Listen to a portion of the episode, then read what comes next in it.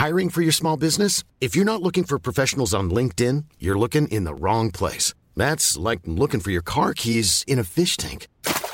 LinkedIn helps you hire professionals you can't find anywhere else, even those who aren't actively searching for a new job but might be open to the perfect role. In a given month, over 70% of LinkedIn users don't even visit other leading job sites. So start looking in the right place. With LinkedIn, you can hire professionals like a professional. Post your free job on linkedin.com slash people today.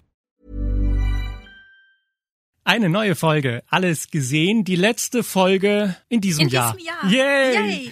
Nadine, bist du ready? Wir machen einen Rückblick auf das Jahr 2023. Was waren für mich die Filme des Jahres? Mhm. Und dann äh, gibt's einen Ausblick auf das Jahr 2024. Was sind die großen Blockbuster, auf die wir uns freuen können? Los geht's. Alles gesehen.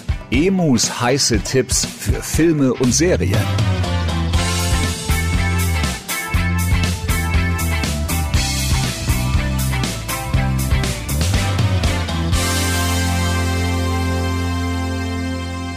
Ich liebe Listen.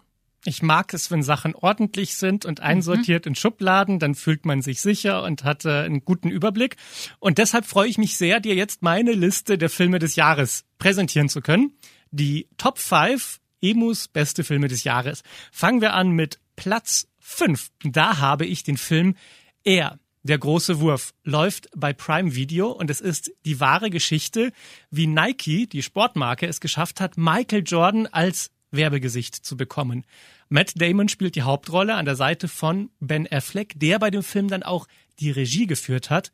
Und das ist wirklich ein brillanter, unterhaltsamer Film, der richtig viel Spaß macht. Man muss weder mit dem Sport, mit Basketball irgendwas am Hut haben, noch besonders Michael Jordan-Fan sein. Das ist ein Film, der wahnsinnig gut mit Nostalgie spielt, mit diesem Zeitgeist von damals und bei dem einfach man da sitzt und sich denkt, völlig unglaublich, dass das damals wirklich so passiert ist. Also, er, der große Wurf, läuft jetzt bei Amazon Prime Video. Dann auf Platz 4 der Film, von dem ich finde, dass er perfekte Unterhaltung für die ganze Familie ist, egal ob klein oder groß. Bei dem Film sagt man, das gefällt mir. Und zwar der Super Mario Brothers Film. Der ist momentan zu kaufen und das ist wirklich so, wo ich, wo ich drin saß und mir dachte, egal ob du Fan des Computerspiels bist oder nicht, oder einfach nur lustige Unterhaltung mit deiner Familie überleben wirst, überleben, erleben willst, um Gottes Willen. Ja, man, aber es gibt ja diese Animationsfilme, wo die Eltern das Gefühl haben, den muss ich meine Kinder zuliebe wirklich überleben, weil er so anstrengend ist, ne? Im, dieser Film ist das absolute Gegenteil davon. Da schleppt man seine Kinder nochmal mit rein, damit man selbst den Film nochmal gucken kann. Das ist also schon ausgesprochen gut gelungen. Und Hätte ich nie gedacht. Ja. Also da muss ich jetzt mal kurz ein, da ich hätte ins, wirklich es nie im Leben gedacht, dass du mir jetzt erzählst, Super Mario, die Verfilmung ist einer der besten Filme des Jahres. Ich liebe Super Mario, ich liebe Mario Kart. Brauchen wir nicht drüber reden. Aber als dieses Filmplakat kam, dachte ich mir, wer will denn das sehen? Wirklich? Ja. Nun offensichtlich die ganze Welt, denn das ist auch einer der erfolgreichsten Filme des letzten Jahres. ja. Also, das, da lief wirklich alles perfekt. Äh, wer ihn gucken will, in der Flatrate ist er dabei bei Sky und Wow. Oder ansonsten kann man sich überall kaufen und leihen. Dann habe ich auf Platz drei einen mehr oder weniger Geheimtipp. Der Film heißt Past Lives. Und das ist so ein wunderschöner Film über die großen Fragen, die man sich im Leben so stellt, nämlich im Bereich Liebe. Bin ich wirklich mit dem richtigen Partner zusammen? Wie wäre mein Leben gelaufen, wenn ich irgendjemand anderes kennengelernt hätte? Wie wäre es gewesen, wenn ich damals bei meiner ersten Liebe geblieben wäre? In diesem Film spielt eben die Hauptrolle eine junge Frau, die in äh, Korea aufgewachsen ist, dann rüberkam nach Amerika und dort ihre Jugendliebe hinter sich gelassen hat. Irgendwann findet sie ihn auf Facebook wieder. Er ist in der gleichen Stadt wie sie, in New York. Die beiden treffen sich. Und dieses Treffen löst dann halt genau diese Fragen aus. Äh, Bin ich mit meinem Freund jetzt noch glücklich? Was will ich eigentlich im Leben? Boah. Und das sind so, ich finde, das sind so moderne Fragen, die man sich stellt. Und das macht diesen Film so toll. Früher waren das andere Themen, über die man Filme machen musste. Aber wir sind als Ge Gesellschaft erwachsener geworden und ich finde, dass Beziehungen erwachsener geworden sind und sie sind komplexer geworden. Früher ist man halt zusammengekommen und ist zusammengeblieben, auch wenn man unglücklich war. Jetzt kann man sich die Fragen stellen und wir brauchen Filme, die neue Antworten bieten als nur und sie lebten glücklich bis ans Ende. Und da ist dieser Film wirklich ganz großartig. Past Lives heißt er. Ich wette, der wird auch bei den Oscars eine große Rolle spielen jetzt im nächsten Jahr. Bei den Golden Globes ist er schon nominiert, auch als bester Film. Past Lives kann man sich überall kaufen. Er ist jetzt im Handel erhältlich. Dann auf Platz zwei ein Film, über den ich im Jahr 2022 schon viel gesprochen habe, der hier in uns, bei uns in Deutschland aber erst am 5. Januar 2023 rauskam. Und da diese Liste ja ist, welche Filme sind in diesem Jahr gestartet, kommt dieser Film mit rein. Er heißt The Banshees of Inisherin und die Hauptrolle spielt Colin Farrell. Der Film ist früh rausgekommen im letzten Jahr in Amerika schon. Deshalb war der in diesem Jahr bei den Oscars relevant und war da sage und schreibe neunmal nominiert. Es ist ein brillanter Film und es geht darum, er spielt auf einer kleinen irischen Insel. Colin Farrell hat da einen besten Freund. Und eines Tages sagt dieser beste Freund zu ihm, äh, ich will mit dir einfach nicht mehr befreundet sein, ich will dich auch nie wiedersehen, tschüss. Und der ganze Film handelt davon, wie Colin Farrell klarkommt damit, dass sein armes, süßes, kleines Herz so sehr gebrochen wurde mhm. und er noch nicht mal weiß, warum er nicht mehr geliebt wird. Und auch das finde ich so eine moderne Frage darauf, wie wir als Gesellschaft miteinander umgehen. Ne? Früher hat man in einem kleinen Dorf gelebt und die Jugendfreunde waren die Freunde im Alter und das war's. Und jetzt entwickelt sich der Freundeskreis, man muss beruflich mal die Stadt wechseln, neue Freunde finden. Und auch da, finde ich, gibt der Film ein paar sehr interessante Gedankenanstöße. Und damit kommen wir zum ersten Platz der besten Filme dieses Jahres. Und das ist für mich ganz klar Barbenheimer. Okay, also eigentlich sind es so. ja zwei Filme. Ja, also wenn man es genau nimmt. Ne? Ich musste wirklich überlegen, ist es peinlich? Nein, ich meine natürlich Barbie, diese Feminismuskomödie über die Barbie-Puppe und auf der anderen Seite der Film Oppenheimer, dieses geniale, intensive Drama über den Erfinder der Atombombe. Aber diese beiden Filme sind ja in diesem Jahr im, am gleichen Tag weltweit gestartet und haben ein kulturelles Phänomen und einen Hype ausgelöst, wie ihn die Filmindustrie noch nie erlebt hat. Und obwohl diese Filme nichts miteinander zu tun haben, wurden sie in der Popkultur zusammengeworfen und es wurde sogar dieses Wort Barbenheimer dafür erfunden. Barbie und Oppenheimer, zwei Filme, wie sie unterschiedlicher nicht sein könnten, aber so perfekt in unsere Zeit passen, in der wir so sehr von Krisen geschüttelt sind, dass ein Film über den Erfinder der Atombombe sich sehr zeitgeistig anfühlt. Dieses Gefühl von, wir sind genau eine Krise davon entfernt, dass hier alles den Bach runtergeht.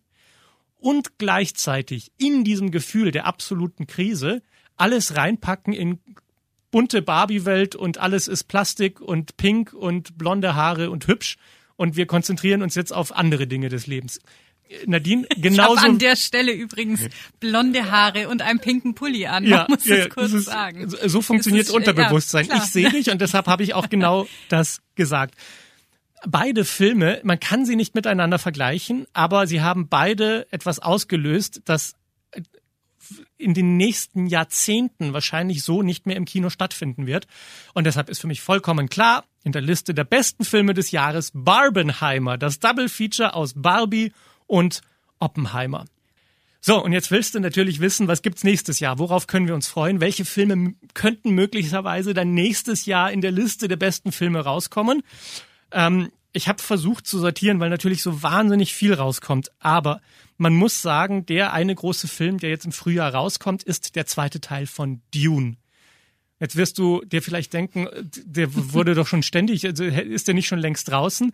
Der wurde eigentlich angekündigt für November und wurde dann verschoben wegen des Streiks in Amerika. Mhm. Deshalb kommt er erst mhm. jetzt im neuen Jahr heraus.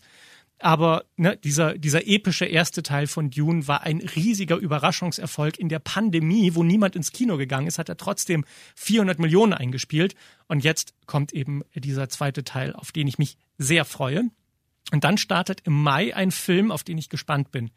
Der heißt Back to Black und es ist das Leben von Amy Winehouse, das verfilmt oh, wurde. Cool. Und die Schauspielerin ist komplett unbekannt, mhm. aber es ist verrückt, wenn man den Trailer sieht, wie ähnlich die Amy Winehouse Sehr aus. cool. Also das ist wirklich so, wo ich dachte, die wurde von den Toten wieder auferweckt, weil wie kann man so einen Film machen, wo die Hauptdarstellerin so den Nagel auf den Kopf trifft? Und die andere Sache, warum ich gespannt bin auf den Film, ist, wie, wie abgründig wird er und wie sehr geht es um ihre Erfolge, aber auch um ihre Tiefen.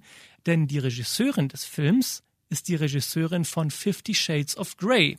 Die weiß, wie man abgründige Sachen massentauglich verkauft. Also bin mal sehr, sehr gespannt auf diesen Film. Back to Black wird er heißen, so wie ihr Album.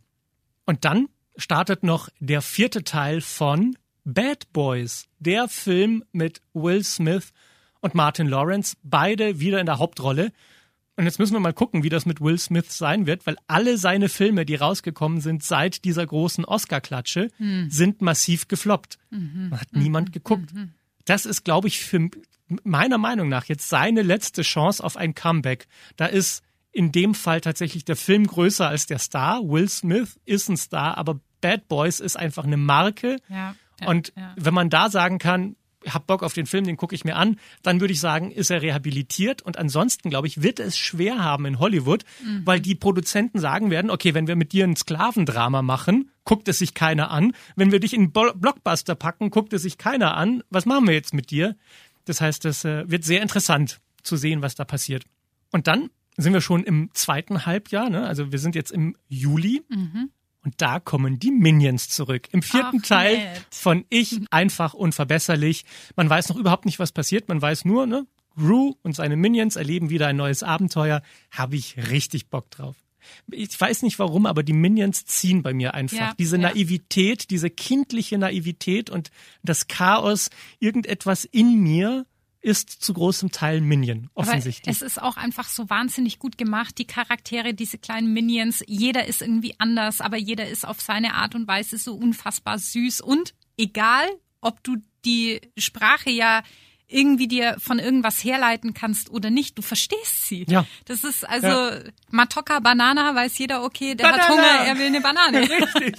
Ach, geil, geil. Also, Also, brillant. Und dann, da weiß man, da sieht man auch wieder, Hollywood gehen die Ideen ja doch nicht aus. Mhm. Ne? Das ist erfunden worden für ich einfach unverbesserlich. Diese Minions waren plötzlich da und sie sind in die Kultur hineingewandert. Jeder weiß, wie so ein Minion aussieht. Diese lustigen Männchen mit den äh, großen Augen.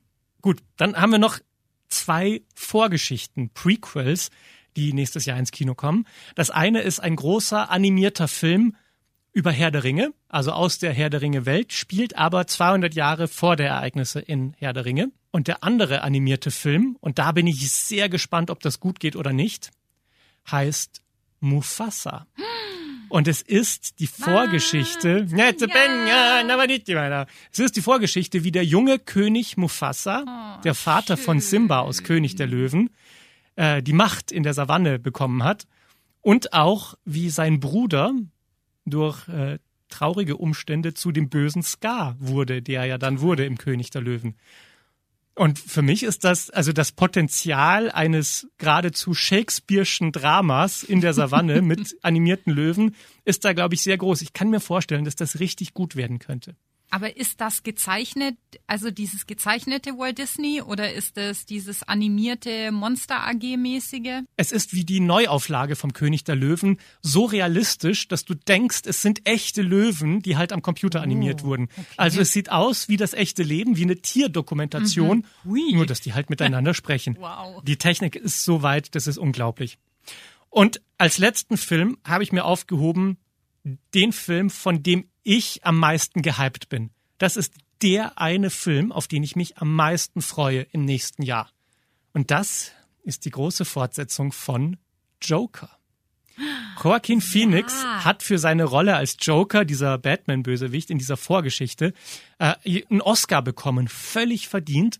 Ich finde, dass dieser Joker-Film kein klassischer Superheldenquatsch war, sondern einfach ein Film, der wahnsinnig viel über unsere Gesellschaft und unsere Zeit zu sagen hat und wie Leute, die mit dem Rücken zur Wand stehen und langsam wahnsinnig werden, sich auf uns alle auswirken und wir sehr, sehr vorsichtig sein müssen, wie wir mit diesen Menschen umgehen, weil, weil einfach nur alle auszugrenzen und zu sagen, die ganzen Irren in unserem Land, was können wir dafür? Ne?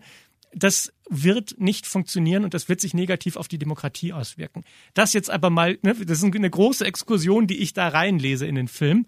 An sich ist es einfach ein wahnsinnig gut gemachtes Drama mit Joaquin Phoenix in der Hauptrolle. Und davon wird es jetzt eine Fortsetzung geben. Und die Frage ist, wie kann man das noch toppen? Wie um Himmels Willen willst du einen Joker-Film mit Joaquin Phoenix toppen? Und die Antwort ist, an seiner Seite, als die Geliebte vom Joker, ist Lady Gaga, als Harley Quinn. Und das ist so, jetzt wo man es hört, ist es offensichtlich, dass die beiden Irren zusammengehören. Und die sind so irre in dem Film, mhm. Dass es ein Musical ist. Die sind so wahnsinnig, dass sie in ihren Köpfen nur noch singen und tanzen miteinander. Und das wird dann als Film umgesetzt. Das heißt, wir haben einen Oscar-Gewinner und Lady Gaga, beide singen mhm. und tanzen und mhm. sind im Grunde völlig verrückte, abgründige Figuren. Mhm. Also wenn das kein Hit wird, dann weiß ich auch nicht.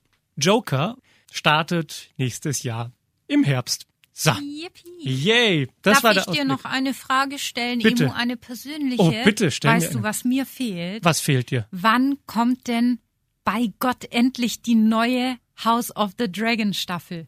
Weißt oh, du ja, das? Die, die sind mit den Dreharbeiten, soweit ich weiß, fertig. Mhm. Aber bei einer so einer Serie von so einer hohen Qualität brauchen die halt ewig mit der Postproduktion. Die ganzen Effekte müssen reingemacht mhm. werden. Das dauert noch. Momentan ist der Starttermin im Sommer des nächsten Jahres. Ah, also ja. absehbar, aber wann genau im Sommer, weiß man nicht.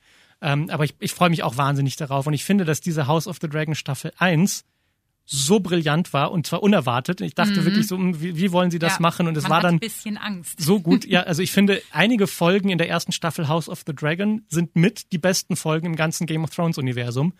Und deshalb bin ich sehr gespannt, was da auf uns zukommen wird. Wie gesagt, bei Sky und Wow im Sommer. Mein Schatz, ich wünsche dir so einen guten Start ins Ja. neue Jahr.